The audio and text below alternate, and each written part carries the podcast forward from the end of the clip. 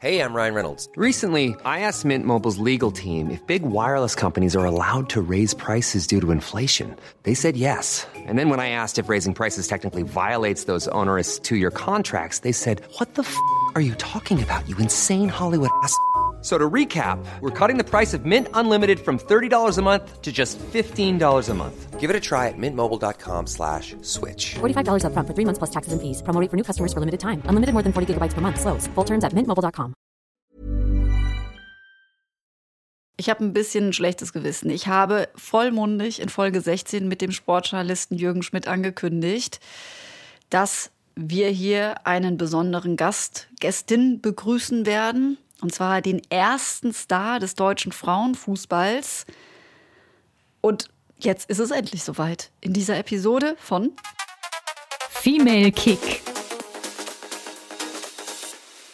Ganz herzlich willkommen, Bärbel Wohlleben, erste Frau, die 1974 als Spielführerin des TuS Wörstadt ein Tor im Finale der ersten deutschen Meisterschaft geschossen hat. Und jetzt kommt, warum sie die erste Frau ist. Denn sie hat es geschafft, als erste das Tor des Monats in der ARD Sportschau zu schießen. Das ist ein Wettbewerb für das tollste Tor jeweils für alle, die womöglich diesen Wettbewerb der Sportschau nicht kennen. Jedenfalls hat sie mit diesem Tor des Monats 1974 natürlich Geschichte geschrieben, denn sie war, wie gesagt, die erste Frau und hat es natürlich damit zur Bekanntheit gebracht. Und wie blickt sie denn heute auf dieses Tor zurück, auf den Frauenfußball, auf den Fußball insgesamt? Wo stehen wir heute? Wo waren wir damals? Und wer ist denn Bärbel Wohlleben eigentlich so? Das alles klären wir in dieser Folge von Sports Idols. Schön, dass ihr in dieser Runde auch wieder dabei seid. Und ehe wir mit diesem Gespräch jetzt mit Bärbel Wohlleben starten, Ganz kurz zu mir. Ich bin Felicia Mutterer. Ich war früher jeden Tag Sportjournalistin. Heute, ja, bin ich das natürlich in erster Linie zu meinem Vergnügen, aber auch wenn ich hier diesen Podcast mache und der wird unterstützt von Athletic Greens. Das ist das ernährungsphysiologisch vollständigste Nahrungsergänzungsmittel der Welt und die Rezeptur besteht aus 75 Vitaminen, Mineralstoffe sind auch drin, ein Superfood-Komplex, Präbiotika, Adaptogene, also biologisch aktive Pflanzenstoffe, die unserem Organismus helfen, mit Stress umzugehen, sowie weiteren Inhaltsstoffen. Und damit liefert Athletic Greens die vollständigste Rezeptur auf dem Markt. Und ich nehme davon tatsächlich, also von Athletic Greens, jeden Tag einen Löffel in meinen selbstgemachten Smoothie und tatsächlich reicht diese Portion aus, dass alle meine Nährstoffbedürfnisse gedeckt sind und eben das hilft, meinen Körper zu unterstützen. Athletic Greens ist gut fürs Immunsystem, zum Beispiel für meinen Energiehaushalt, hilft der Regeneration und fördert auch noch die Darmgesundheit. Für mich ist es tatsächlich genau das richtige Nahrungsergänzungsmittel, um mein Immunsystem zu unterstützen. Also ich kann euch Athletic Greens tatsächlich nur empfehlen und wenn ihr es auch mal ausprobieren wollt, könnt ihr das als Sports Idols Hörende auch tun, denn dafür gibt es ein exklusives Angebot. Das findet ihr auf athleticgreens.com slash sportsidols, ist natürlich natürlich auch alles in den Shownotes hinterlegt. Und wenn ihr nämlich darüber bestellt, über diesen Link, dann kriegt ihr einen äh, kostenlosen Jahresvorrat an Vitamin D3 und fünf Travel Packs noch obendrein dazu. Das ist doch ein Deal. Von mir gibt schon mal ein äh, dickes Danke an Athletic Greens für die Unterstützung meiner Gesundheit und von diesem Podcast hier Sports Idols. Und jetzt starten wir natürlich mit unserem Stargast dieser Folge, dem ersten weiblichen Fußballstar in Deutschland. So möchte ich es jetzt mal sagen. Herzlich willkommen nochmal, Bärbel Wohleben. Frau Wohleben, ich habe es äh, ja schon gesagt, ich bin so froh, dass es heute endlich mit uns klappt. Äh, immer streikte mal die Technik, äh, wenn wir eigentlich aufnehmen wollten. Und ja, ich weiß es nicht, wie es Ihnen geht, aber so eine Podcast-Aufnahme mit mir erscheint wahrscheinlich ein bisschen schwieriger zu sein, als das Tor des Monats zu schießen, oder? Ja, ich glaube schon, denn äh, für diese Sache hier, für die Hightech, gab es keine Vorlage. Und für das Tor des Monats gab es eine Vorlage? Gab es eine Vorlage von der gegnerischen Abwehrspielerin. Dafür habe ich mich ja bedankt und dann aufs Tor geschossen. Ja, ich bin jetzt wirklich, wirklich sehr, sehr happy, dass wir es geschafft haben, hier äh, wir als zwei Fußballerinnen zum Gespräch anzutreten ähm, auf dem Podcastplatz. Wie ist es denn eigentlich bei Ihnen? Wegen Corona äh, sind wir ja alle im Moment ein bisschen eingeschränkter, was sportliche Aktivitäten betrifft. Ja. Aber äh, standen Sie mal mit dem Ball in den letzten Monaten auf dem Platz? Seit letzter Woche, Donnerstag, sind wir wieder im Trainingseinsatz. Und ich hoffe, dass es so weitergeht, denn äh, wir gehen auf den Frühling zu und dann kommt der Sommer.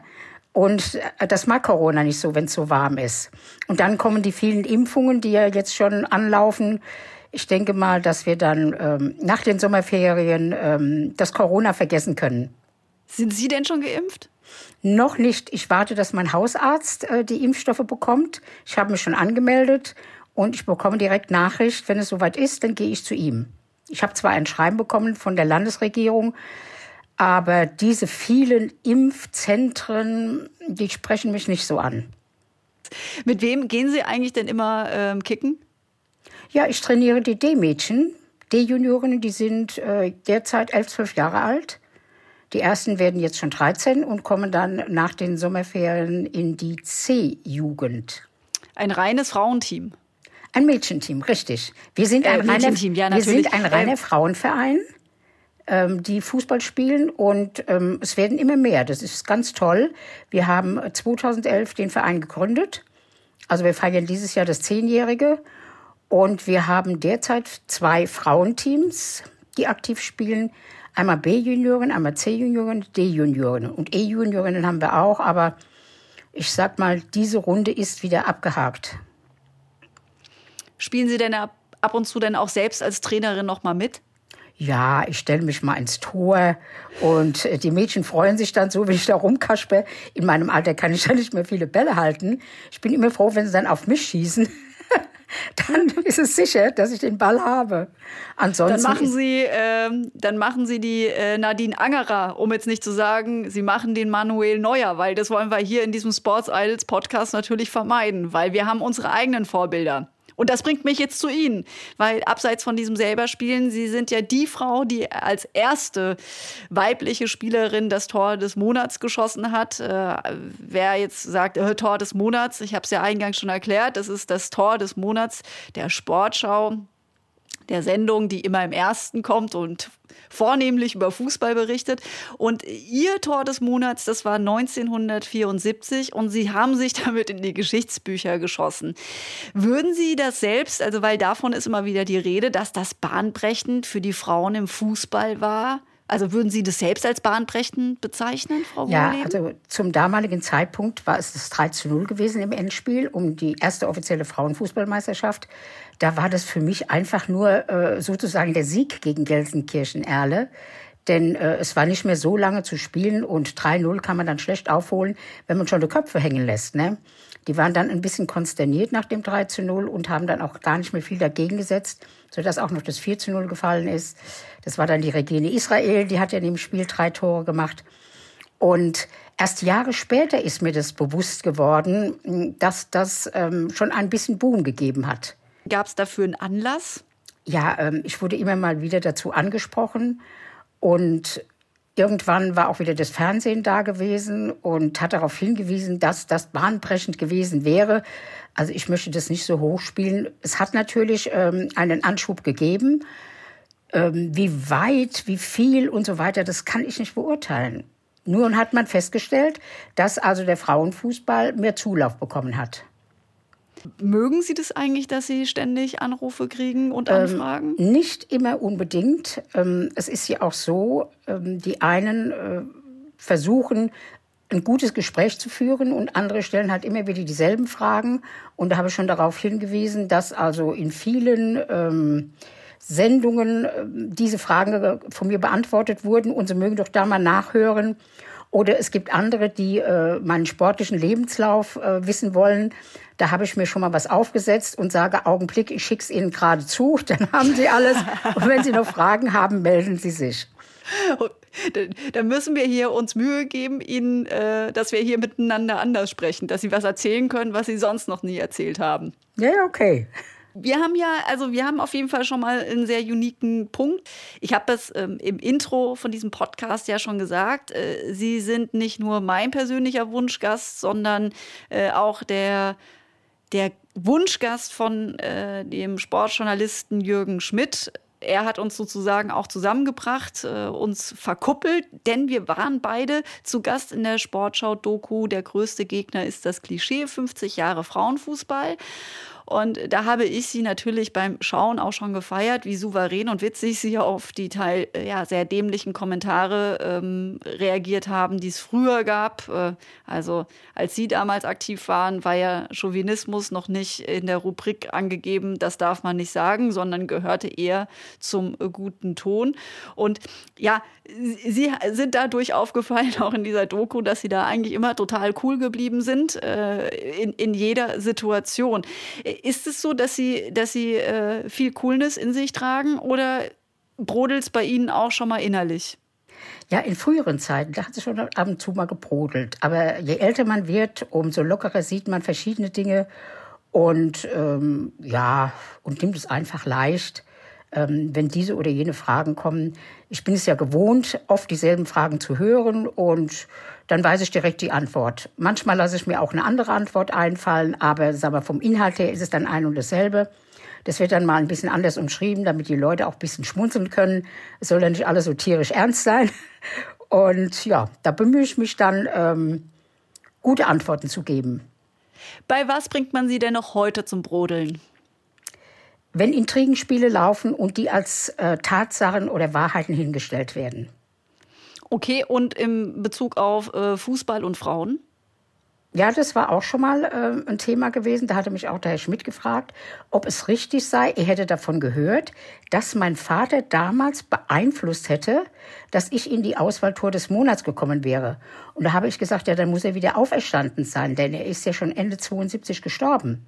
Das kann also normalerweise nicht äh, gewesen sein. Und was hätte Ihr Vater da tun sollen? Das habe ich jetzt noch nicht so ganz verstanden. Mein Vater war ja in äh, Sportgremien tätig gewesen und man hat geglaubt, er hätte da Einfluss genommen, dass ich mit in die Auswahltor des Monats komme. Und dann habe ich ja gesagt, dann hätte er wieder auferstehen müssen. Konnte ja also nicht sein. Also das ist Quatsch. Ja, mehr als Quatsch. Wie man auf sowas kommt, weiß ich nicht. Aber da zeigt sich immer wieder, dass irgendwelche Menschen meinen, sie müssten was Besonderes erzählen und auf etwas hinweisen, um die Menschen wieder neugierig zu machen, die zuhören. Und ähm, ja, aber bei mir kam es da nicht an, weil ich genau wusste, wann mein Vater gestorben ist. Das habe ich nicht vergessen, egal wie alt ich bin, ja. Das hat Aber mich sehr ist es für Sie so typisch, dass man da versucht, das auch so abzuwerten? Mensch, die braucht ihren Vater, äh, so klang um, es. um da hinzukommen? Ja, so klang es. So habe ich es aufgenommen. Und das hat mich natürlich sehr geärgert. Mein Vater war nicht der Typ, der mich in den Vordergrund gestellt hatte. Im Gegenteil hat er mich selbst persönlich auch sehr gebremst, wenn ich mal auf dem Sportfeld ein bisschen egoistisch Fußball gespielt hatte in den Anfängen und da hat er gesagt, du Mädchen, das ist alles gut und schön. Du spielst hier nicht allein auf dem Platz, das sind Mitspielerinnen, spiel mal den Ball ab. Du musst nicht alle Tore alleine schießen. Das war schon 1970 gewesen, dass er mir das gesagt hat. Und dann habe ich mir schon Gedanken darüber gemacht. Klar, es waren gute Mitspielerinnen schon dabei damals. Ähm, das war an Pfingsten 70 gewesen, als wir in Zornheim ein Einlagespiel hatten. Und ähm, dann hat sich auch mein Gedanke gebessert, äh, Teamgeist zu zeigen und auch die anderen Mädels mit einzubinden. Was ist es denn für Sie das Schönste am Fußball? Ist es tatsächlich dieser Teamgeist, den jeder finden kann? Selbst Sie, wie man sieht? Also für mich ähm, war Fußball wie auch andere Sportarten immer ein Erlebnis, weil ich dadurch äh, zu vielen Wochenendreisen kam oder auch äh, mehrere Tage auf Reisen. Äh, das natürlich in erster Linie beim Fußball. Im Handball war es nicht ganz so gravierend, äh, in der Leichtathletik auch nicht so ganz weil Fußball eben für mich, sag mal, vom äh, Leistungsniveau her äh, das erfolgreichste war. Das, was Sie gerade geschildert haben, was Ihnen passiert ist mit Ihrem Tor des Monats, dass man dann eben gesagt hat, Mensch, äh, da kann sie sich bei ihrem Papa bedanken, was totaler Quatsch ist. Die Gründe dafür haben Sie jetzt ja gerade selbst schon gesagt. Erleben wir ja heutzutage ja auch immer ein bisschen. Da geht es dann um das Schlagwort Frauenquote zum Beispiel. Ähm, na, die kommt da nur hin, weil es da eine Quote gibt äh, und weil es da halt eine Frau braucht. Äh, interessiert Sie sowas, solche also, Diskussionen? Also, ähm, diese äh, Argumente von, von wegen Frauenquote halte ich für einen völligen Blödsinn. Das wird auch immer wieder angesprochen, also nicht nur im Sport, sondern auch in anderen Bereichen. Und ich sage mir immer, wenn auch die Männer ehrlich wären und die Frauen von ihrer Leistung her richtig einschätzen würden, kämen Frauen automatisch auf irgendwelche Positionen, wo sie mitbestimmen könnten. Äh, es ist leider so, dass ähm, ich will nicht sagen, eine Kriegsführung ist zwischen Mann und Frau, aber es ist eine sehr ungesunde Konkurrenz, die da immer wieder aufflammt bei den Männern, die äh, nicht bereit sind zu sagen, okay, ich stelle mich zurück, diese Frau ist besser als ich, lassen wir sie den Posten einnehmen. Das ist höchst selten der Fall und das finde ich so bedauerlich. Da sage ich immer wieder, die Männer sind einfach nicht emanzipiert. Die sind doch Ja, wir haben ja auch eine Situation. Also Sie, Sie haben das gerade auch in Ihren Worten beschrieben. Ich sage immer, das ist ein Gefälle zwischen Macht und Ohnmacht. Also die Richtig. einen haben die Macht und die anderen sind mehr oder weniger ohnmächtig. Zu dieser Geschichte, wenn wir es jetzt ja wieder auf den Fußball beziehen, äh, haben wir ja auch dieses leidige Thema, dass äh, der Fußball für Frauen ja eine ganze Zeit auch in Deutschland verboten war. Ich kann es gar nicht so oft in diesem Podcast hier sagen. Zwischen 1955 und 1970 war er verboten vom ja. DFB. Und ähm, ja, also ich, ich, ich muss sagen, ich habe es ja selbst nicht erlebt, aber es macht mich immer wieder wütend. Die Geschichte haben Sie bestimmt auch schon oft erzählt, aber Sie müssen einfach auch unseren, wir haben sehr viele auch jüngere Hörerinnen hier mit dabei, nochmal erklären oder erzählen, wie Sie sich an dieses Verbot äh, erinnern, weil Sie waren ja ein junges Mädel, Sie sind Anfang der 40er Jahre geboren und äh, haben ja auch äh, auf der Straße mit Ihren Brüdern gespielt oder auch ähm, waren super aktiv und dann plötzlich kommt da der DFB und sagt, ja, aber du nicht, du bist ein Mädchen.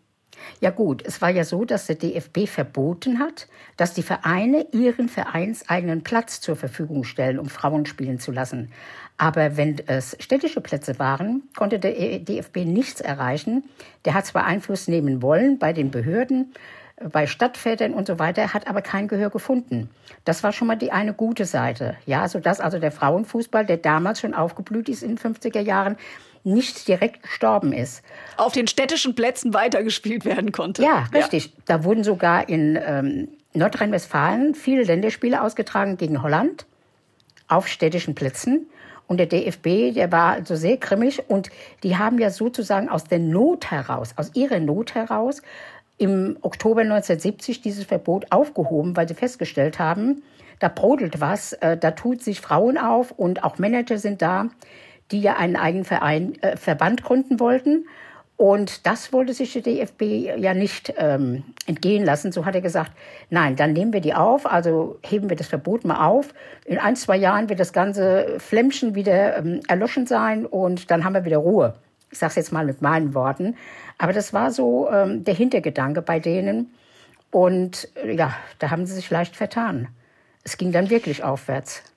Aber wie ging es denn da Ihnen? Also sind Sie da, waren Sie damals wütend, als Sie das auch mitbekommen haben? Ich weiß nicht, ob Ihr Vater da auch einen Bezug zu hatte, weil Sie ja sagen, er war in, in Gremien unterwegs, äh, die ja. mit dem Fuß mit ja, dem Fußball. Ja so also waren Sie da auch verankert? Also haben Sie ja gesagt, ey Papa, äh, spinnen die? Oder Nein. sind Sie einfach so resigniert äh, dann Sie, eben auf den städtischen Bolzplatz gegangen? Sie müssen sich vorstellen, damals, als ich mit Fußball bei den Jungs angefangen hatte, war das 1954. Da war ich ja noch ein Kind. Ja, und dann hat man in 55 sowas überhaupt nicht registriert. Es war nur dieses, dass mein Vater beim Südwestverband Justiziar war und ähm, dadurch auch für mich den Vorteil hatte, dass ich eine Sondergenehmigung bekam vom Südwestverband, bei den Jungs mitzuspielen. Das war ab 54. Und 55 kam das Verbot. Ich weiß nicht, ob man beim Südwestverband dann drüber weggeschaut hat oder wie auch immer. Ich kann es nicht nachvollziehen. Auf jeden Fall, ich habe gespielt, bis ich 15 wurde. Und dann durfte ich in der C-Jugend nicht mehr spielen. Und bei der B-Jugend war es verboten. Und dann habe ich äh, weiter bei den Jungs mittrainiert, die danach in die B-Jugend hochkamen, in die A-Jugend. Der Trainer war immer derselbe. Der war sehr begeistert, dass ich so mitgemacht habe und habe dann ab 16 äh, Handball gespielt.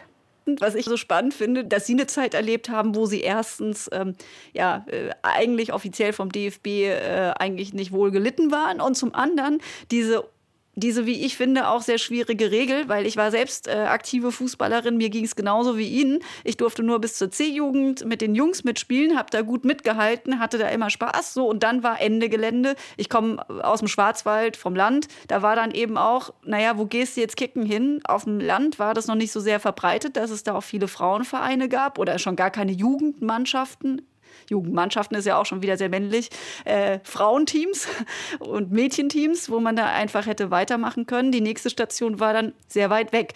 Wie, wie, wie doof haben Sie das gefunden, dass Sie dann auf Handball ausweichen mussten?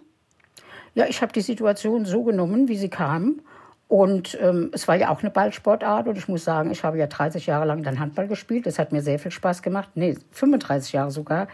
Und das war für mich nicht eine Notlösung, sondern für mich gab es immer Sport. Wir hatten mal eine Tischtennisplatte zu Hause, haben wir lange Tischtennis gespielt. Dann habe ich Leichtathletik gemacht. Im Winter sind wir Skilaufen gegangen und und und. Äh, Im Sommer ans Meer schwimmen und dergleichen.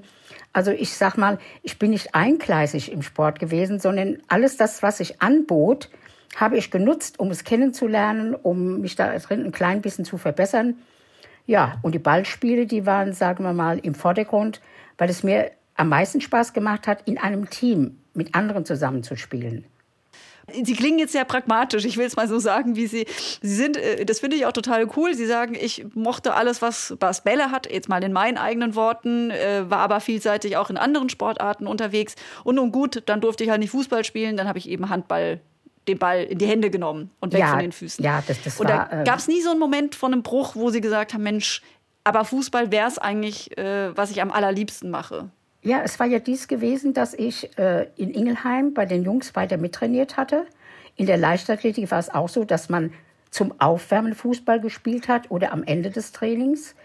Und ähm, dann habe ich es nicht so sehr vermisst. Aber es war natürlich toll, als 1969 wir ein Handballspiel hatten gegen TV Alzey und dabei die gegnerische Stürmerin am Kreis, äh, die Uschi Demmler, äh, sich Fußballspielend aufgewärmt hat.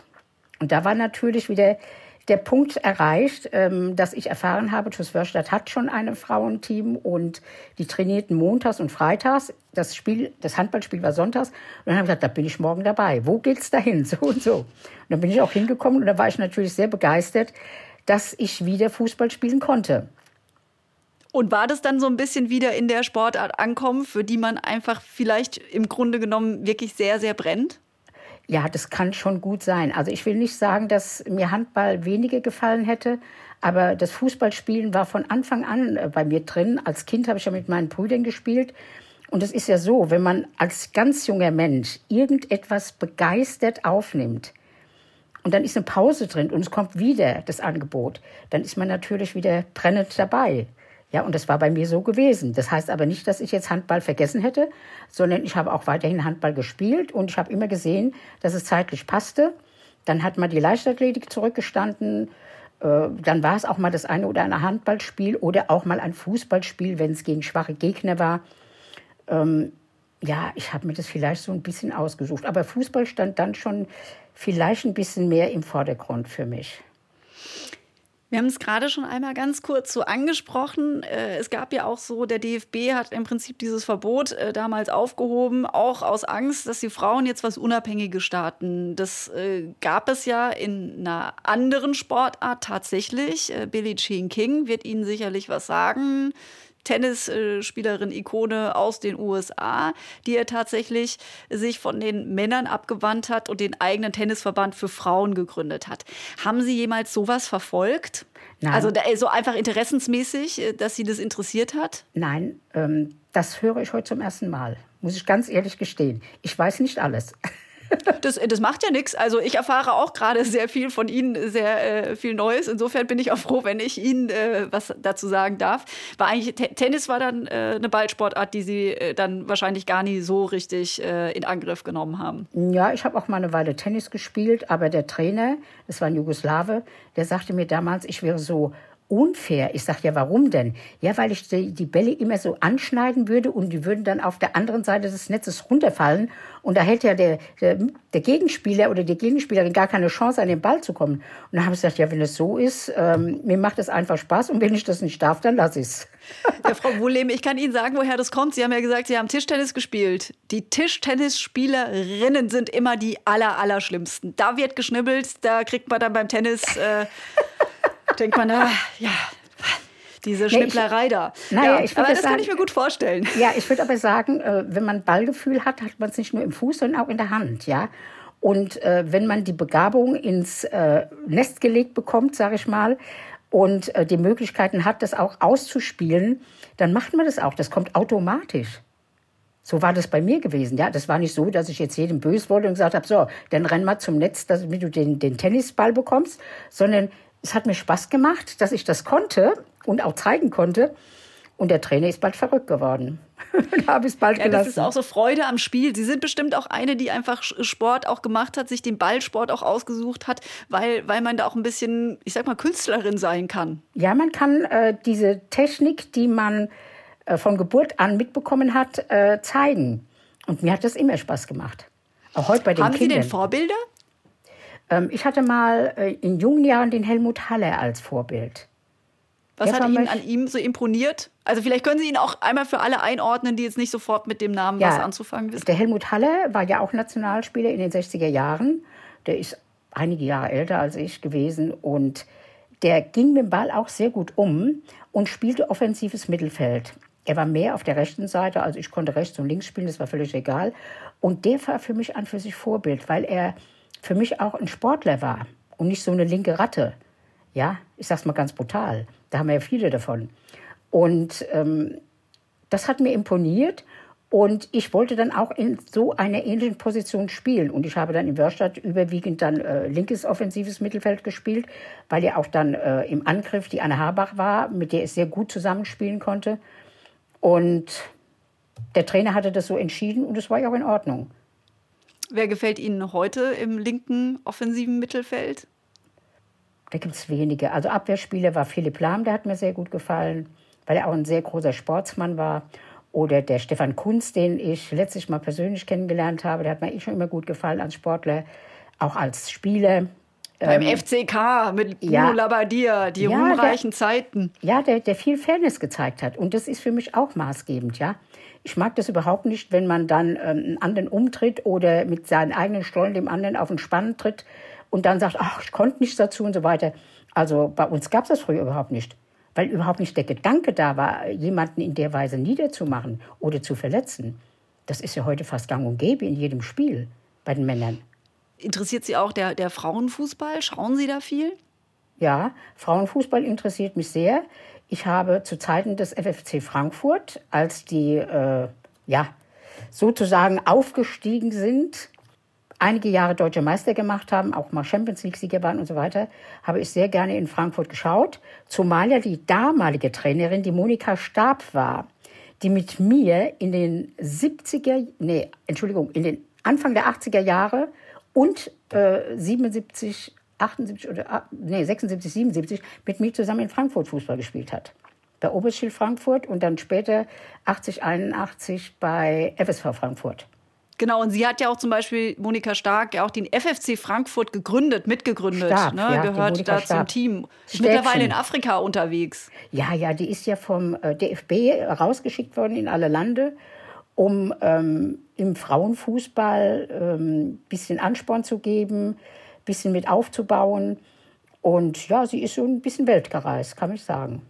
Jetzt haben wir gerade noch über, über Vorbilder äh, gesprochen, die Sie aus dem Fußball hatten. Hatten Sie damals, als Sie äh, noch jünger waren, auch äh, und noch nicht das Tor des Monats geschossen haben, ähm, Menschen, Frauen auch gehabt, wo Sie so äh, gedacht haben, Mensch, genau so würde ich gerne werden? Gab es sowas?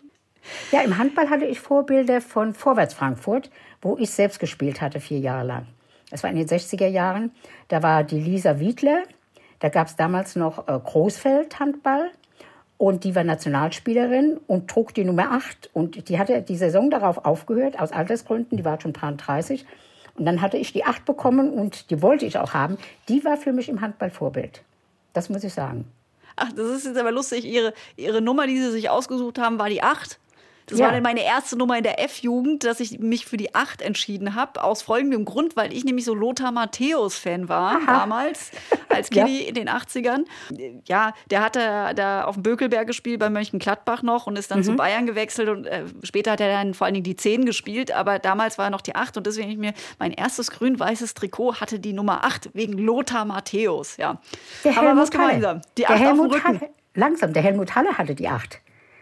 Und die wollte ich immer haben. Und als ich dann zu Vorwärts Frankfurt kam, da war ich schon 20. Und da, wie gesagt, die Lisa Wiedler war Nationalspielerin und die war mir auch sehr sympathisch, auch sehr äh, Vorbild für mich, kann ich sagen. Und nachdem die dann ein Jahr später aufgehört hatte, hatte ich die 8. Ich hatte vorher dort bei Oberschild Frankfurt die 9 und habe darauf gepocht, dass ich die 8 bekomme, wenn die Lisa Wiedler aufhört. Und das war auch okay. Und welche Rückennummer hatten Sie beim Tor des Monats? Nur noch die 8. Nur noch die 8. Ach, Handball, da, da hatten Sie auch die Handball, 8. Fußball, nur die 8. Haben Sie das Trikot eigentlich noch irgendwo? Nein, nein. Aber kurios war, als wir mal 1970 bei Eintracht Frankfurt eingeladen waren, die Anne Habach und ich, da war dann der Zeugmann, hat gesagt, komm Mädel, zieh dir mal ein Trikot von der Frankfurter an. Der ist an den Schrank gegangen, hat die Trikots rausgezogen, bei mir war die 8 drauf. Oder ich war mal bei der Südwestauswahl in den Anfängen. Welches Trikot bekam ich? Die 8. Ohne direkt festzulegen, ich will die 8, sondern einfach aus dem Stapel rausgenommen oder von oben runter oder wie auch immer, die 8 war es. Wenn Sie eine Glückszahl nennen müssen, sagen Sie dann auch immer 8? Ja. Ja. Ist ja auch eine schöne, das Unendlichkeitszeichen. Ja, und äh, Sie müssen auch nicht absetzen wie bei der 4 oder bei der 7. Sie können schön die zwei Kreise schreiben. Passt alles.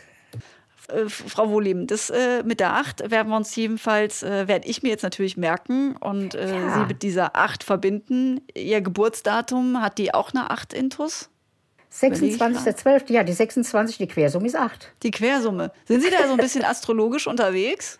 Nö, aber ich mache gern so Zahlenspiele. Oder ähm, 26.12 ist ja das, der Geburtsmonat. Wenn Sie das addieren, sind Sie bei 38, haben Sie 8 wieder dabei. Oder das erste Endspiel um die Frauenfußballmeisterschaft war am 8. September. 8. September 74. Ähm, jetzt haben wir gerade schon über den Fußball gesprochen, der heute gespielt wird. Sie haben auch gesagt, ja, ich interessiere mich natürlich auch für die Fußballspielenden Frauen. Sie blicken ja wirklich auf eine auf eine lange Zeit in diesem ganzen Fußballzirkus zurück und ja, haben schon einiges erlebt. Wie bewerten Sie denn da, wo wir heute 2021 stehen? Ähm, also sind wir da gut weitergekommen oder sind wir ein bisschen lahm unterwegs, wenn es darum geht, auch Frauen im Sport äh, entsprechend zu, zu positionieren? Nein, ich finde, ähm, wir sind nicht äh, Schritte rückwärts gegangen. Es ist so, äh, wie in allen Bereichen des Lebens gibt es mal kleine Täler, wo dann ein bisschen Flaute drin ist, auch im Leistungsziel. Man kann nicht immer wieder Weltmeister werden oder immer Europameister werden. Ich freue mich auch immer, wenn es dann mal andere Länder sind. Aber insgesamt gesehen muss ich sagen, hat Herr Bisans damit angefangen, ein Nationalteam aufzubauen. Das war dann äh, Anfang der 80er Jahre. Und dann kam die Fortsetzung von ähm, Maya Turner, Tina Teune, Tina. Turner Meyer, ja. Ich, ähm, ich verwechsel es immer, weil sie den Doppelnamen hat. Die Ja, ja, fand ich kein auch Problem. sehr gut und sehr souverän. Und dann kam die Sylvia Knight, die auch äh, von den Trainer oder Trainerinnen gesehen die meisten Erfolge hatte, weil sie auch sehr lange dabei war. Erstmal als Spielerin, als Nationalspielerin.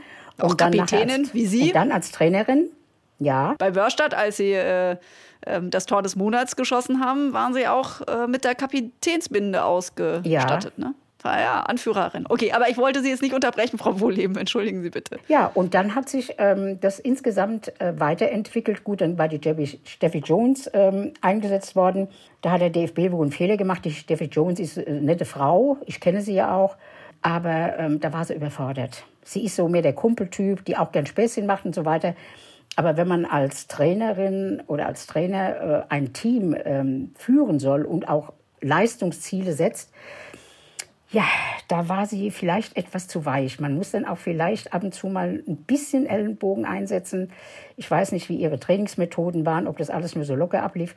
Ja, und dann kam der ähm, Rubesch, Der war natürlich wieder souverän, weil er ja schon jahrelang Jugend trainiert hatte. Der war auch top. Und ja, jetzt haben sie die neue Trainerin, die ist auch richtig gut. Die äh, hat auch äh, das Team sehr verjüngt. Voss Tecklenburg, Frau Ja. Voss Tecklenburg. Ja.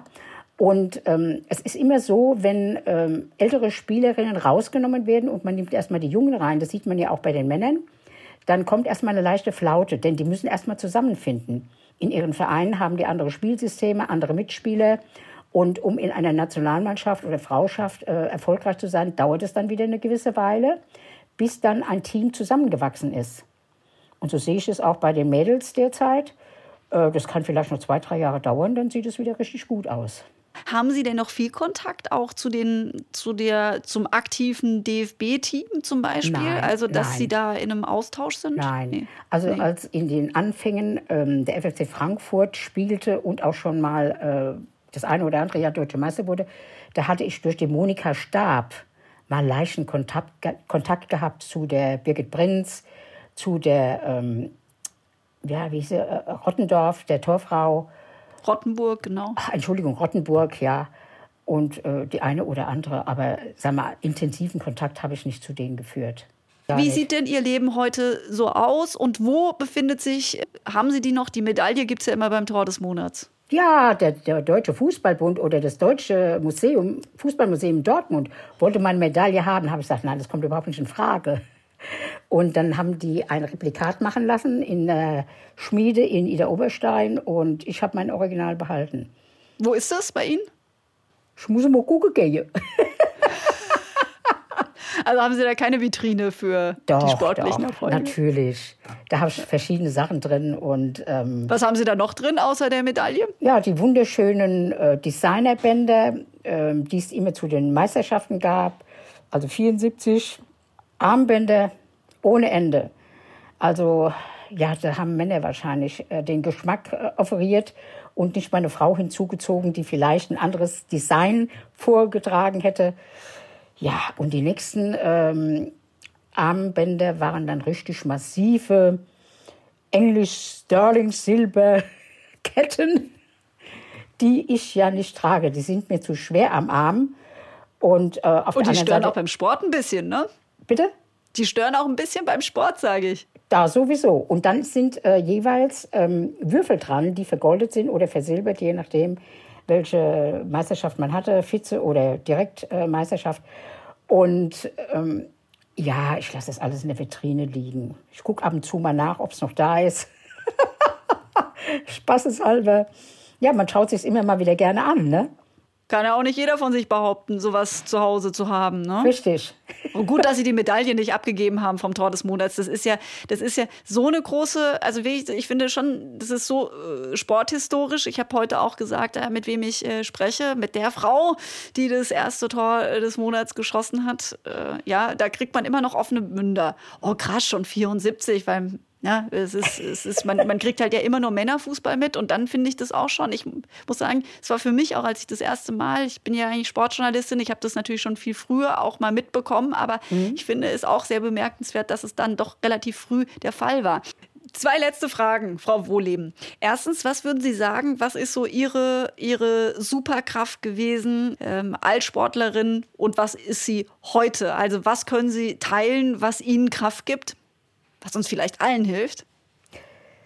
Ja, da sind viele Faktoren, die da äh, beitragen. Also als erstes Mal, äh, dass man von den Eltern unterstützt wird. In erster Linie war das mein Vater gewesen, der war ja selbst auch Turner und Ruderer und so weiter und äh, war in verschiedenen Gremien tätig und hat uns Kinder immer zum Sport hingeführt. Als kleine Kinder haben wir geturnt, dann später sind wir in die verschiedenen Sportarten reingegangen. Mein anderer Bruder hat Leichtathletik bevorzugt, ich kam dann zu den Ballspielen. Äh, meine Schwester hat auch ein bisschen Sport gemacht und die anderen Brüder auch. Äh, ja, ein bisschen weniger als ich. Und äh, mein Leichtathletikbruder wie ich, äh, wir haben jeden Tag trainiert und ich habe auch Leichtathletik mitgemacht und habe auch auf dem Weg einiges äh, dazu gewonnen, was vielleicht andere, die Ballsportarten betrieben haben, nicht so im Fokus drin hatten, was Trainingseinheiten angeht und so weiter, die dann auch nicht ganz so fit waren, ja. Und ähm, die gute Seite war, wozu ich selbst nicht beigetragen habe, aber was mich sehr gefördert hat, dass wir eine Sportlerfamilie waren. und die Unterstützung da war. Ja, sodass man also diesen Weg gehen konnte. Es gibt ja auch heute noch viele Eltern, die sagen, nein, meine Tochter spielt nicht Fußball, das kommt gar nicht in Frage. Höre ich auch immer wieder. Ja, und das finde ich nicht gut. Man solle ähm, den jungen Menschen immer die Möglichkeit geben, mal reinzuschnuppern in diese oder jene Sportart. Die finden dann schon ihren Weg und soll sie nicht nur auf eine Richtung fixieren. Denn da sind sie vielleicht äh, falsch äh, untergebracht. Ähm, ich habe das immer mal wieder erlebt, wenn Kinder zu mir ins Training kamen, dass ich der Mutter gesagt habe, also ich glaube, es wäre besser, sie würde schwimmen oder Radfahren.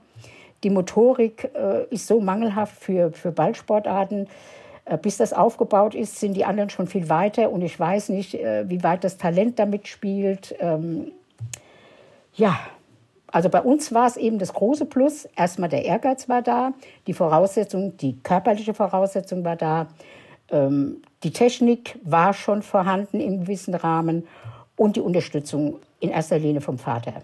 Die gab es dann auch noch, was mich jetzt interessiert, wenn jemand zu Ihnen kommt und sagt, nee, äh, meine Tochter soll da nicht irgendwie Fußball spielen.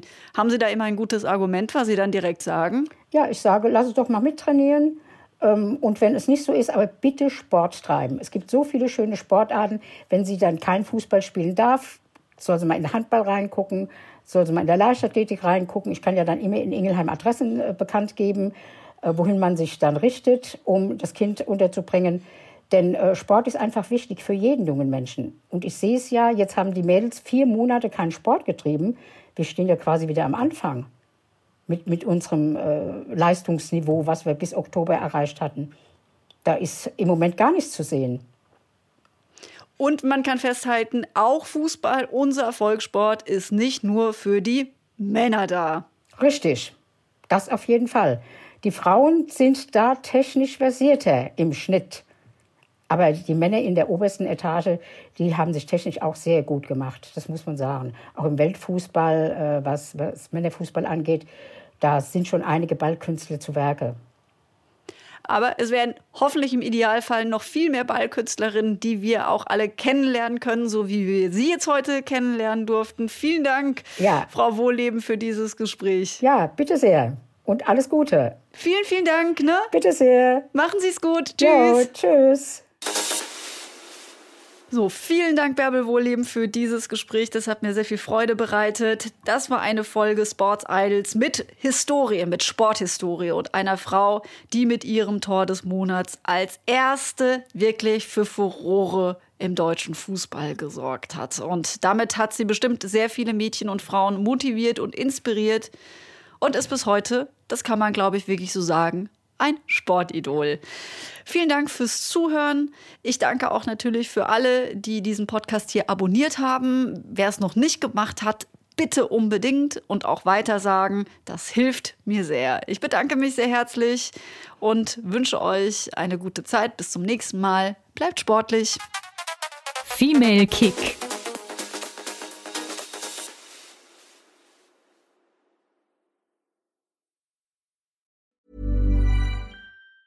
Planning for your next trip? Elevate your travel style with Quince. Quince has all the jet setting essentials you'll want for your next getaway, like European linen, premium luggage options, buttery soft Italian leather bags, and so much more. And it's all priced at 50 to 80% less than similar brands. Plus, Quince only works with factories that use safe and ethical manufacturing practices. Pack your bags with high-quality essentials you'll be wearing for vacations to come with Quince. Go to quince.com slash trip for free shipping and 365-day returns.